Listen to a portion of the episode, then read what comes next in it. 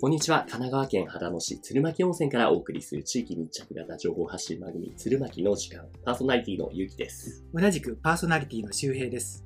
この番組は鶴巻で活躍している魅力ある人を紹介することで鶴巻に人を引きつける。そして地元の人にも住んでよかった我が町鶴巻を再確認。そういう趣旨で鶴巻商店街駅前土曜朝市部会の提供でお送りしています。今回のゲストは、旅する発酵クラブの山田正恵さんです。山田さんよろしくお願いします。よろしくお願いします。はい。いきなりちょっと紹介しましたけど、まず周平さん、今日は僕らここいるのはどこでしたっけ？はい。鶴巻温泉アドレス A 店になります。はい。えっ、と、お茶の間というか、畳の間、こたつが2つあって、僕ら以外にもね、オーディエンスがね、いるんですよね。今日滞在中の会員さんです。アドレスの皆さんね、はい。公開収録になってますね。いうことで。正井さんもね、あの、前々からね、古民家の再生とか、うんそういった地域の活性とかなんかに活躍、えー活動されてる。うん、してますね。はい。ううんんうん。まずはね、その、自己紹介じゃないですけれども、はいどういうことをされているのかなっていうのを一つ一つ聞いていこうと。はい大丈夫ですか？どうぞ何でも聞いてくだささい。まず、はい。旅する発酵クラブって、これ、うんどうどういうことですか？クラブがあるんですか？あ、そうなんです。これは私一人だけの活動じゃないっああ、なるてほど。いうことですね。が、あの、コミュニティとしてはい、今、あのー、だんだん広がってってるんですけど、まあ、旗振り役が私って感じですかね。メンバーとしては結構いるんですか？います。いますね。もうな何百ですか700 700人もいるの？とかぐらいすいるんですかね。えあのでも一回だけ来た人とかじゃなく、やっぱり、あの、なんだろうな、何回も来る人もいますしあ、まあそういう、こう、なんだろう、メンバーシップで、なんか、あなたは発酵クラブの人ですっていうんじゃなくあてー、イベントとかに参加した人とかが、い一、はい、はい一。回、一人みたいな感じで、なるほど。はい、あの、コミュニティ一応あるんですよ、ソサイとか。お、ありがとうございます。フォロワー7000人近く。あ7000人もいるの？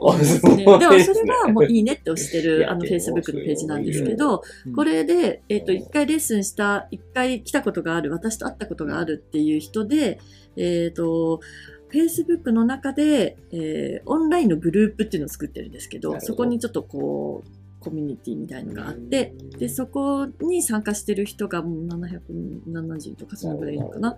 で、でもおそらくそこに申請してない人がいるから、もっといると思います。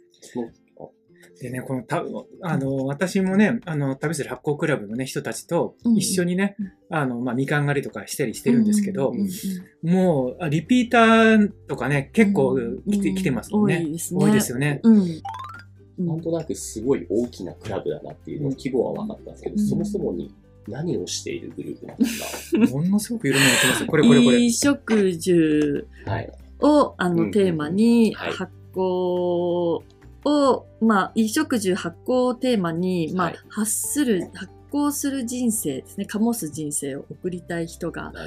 あのーなんかいろんなこう地方に行ったりとかうんして、うんまあ、で世界にね、飛び出したりとかしへて、ーえーいろんなことを自分のヒントにしなて。発酵人生を送るっていう、そういう食。住の点で多分ピンときやすいのは食べ物の部分だと思うんですけど、あはい本当、え納豆とかそういうことですか？あ、そう、そうです、そうです。だから菌の活動に人間は助けてもらって、だから見えないものに対してのリスペクトっていうんですかね。うん自然自然世界とか、うんその自然地球とか、うんそういうものに対しての見なんかそういう感覚を持ってる人たちがはい。こう集まってくる感じかな。やっぱ話してるとへ。ー一緒に集まって、じゃあその発酵食品を作ったりする。うん、作ったりします。はい。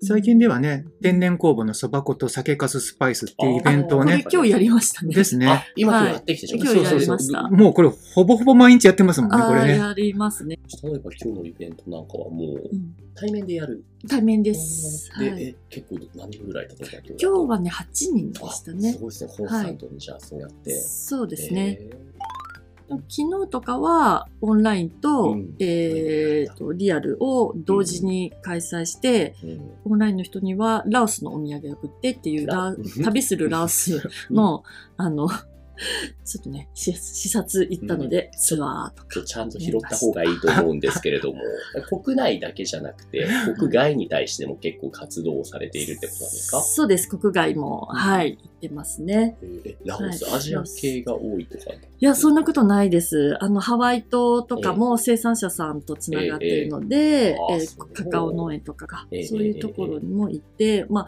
今年の2月も本当は、うん。あの、コロナのね、関係がなかったら、あの、もう予定はしてたんですけど、ハワイ島から中継してイベントやるっていう。あ、オンラインででめっちゃいいじゃないですか。そうなんですよ。カカオとフルーツナッなるほどツとやる時差もあるんですけど、やるつもりうんで、企画はしてたんですけど、ちょっとね、チケットも取ったけど流してしまったっていうのもありました。そういう意味で旅をする国内だけじゃなくて国外、衣食住のはい発行、発行する人生を送れるような。はいあでも、衣食住の人いると思うんですけど、ええこの発酵で切り口だと、やっぱり面白いんですよね。今回、そう、うんラースもそうですけど、やっぱり、あの、見る観点とか、ーはい。注目すべきとか、うんうんあの、藍染めとかもね、染め物だし、はい、はい。はい、あのー染め物で、ね、発酵させたもので染めていく色うん、天然の色だし、まあ、食品もそうですけど、はい。ちょっとね、広がるのかな。健康のこととか、ええそういうこともやっぱ意識するつながるので、うん。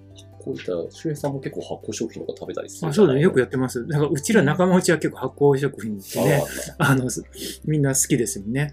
まあ、マサイさんのにも何か参加されたこととかあるんです？そうなんですよ。え？あの、ゲストでマサイさんはね、うんそう、梅林の、あの、梅林のね、オーナーさんになってもらあ、ってるんで周平さんが、貸しているうんはい梅林のオーナーさん。ああ、そうなんだ。なので、だいたい月1ぐらいで食事会に呼ばれて 食べてるとごめいう。んなさい。うん最近はちょっと、ね、忙しいですもんねそうそうそう。で、そこで、あのね、まあの、発酵クラブのみ、うん皆さんとも一緒に食事したりとかして、うんうんうんみみんなすごくね、あの、気持ちいい人たちですよね。うんうん、そうですね。そういうのは来ますね。うんえーうんうん皆さん、肌の市内外から、し市外です。もう東京から、うん東京、千葉とかね、関東はあれですけど、うんうんえ、もうね、大阪とか、愛知とか、富山とか。えーいろんなとこから来ますもねう、。ますほんと旅する人たちですねそう。だね。うんそうね。まあ、大体現地集合、現地解散ね、はいはいはいそういうので、いろいろやります。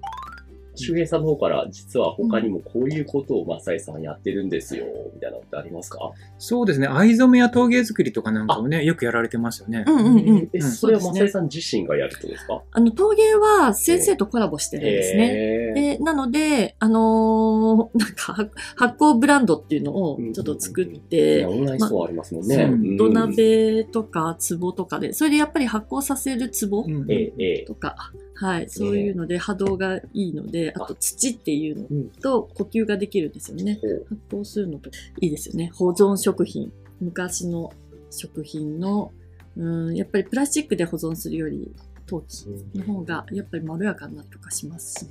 藍染めって聞いて気になったら、そのさっきからずっとおしゃれなね、ストール巻いてて、それもしかして？これ、あ徳島で、ははい。い、染めて。染めてきたんだそうですね。へー4回ぐらい行ってるんですよ。四国でやってるんですね。四国ですね。はい。うん。でもやっぱりこの年4回行くことで、えあの、合わせるじゃないですか、顔。で、うんそ、の、えっと、渡辺図っていうところで染め行ってるんですけど、えそこの染めのところの工房の方がラオスに住んでて、で、ラオス紹介するよっていうので、今回アテンド組んでくれて、現地集合で行ったっていう、そういうつながりがまた、人と人結構つながりますよね。はい動くと。はいはいを通して旅するからいろんなにつながるんですね。はい。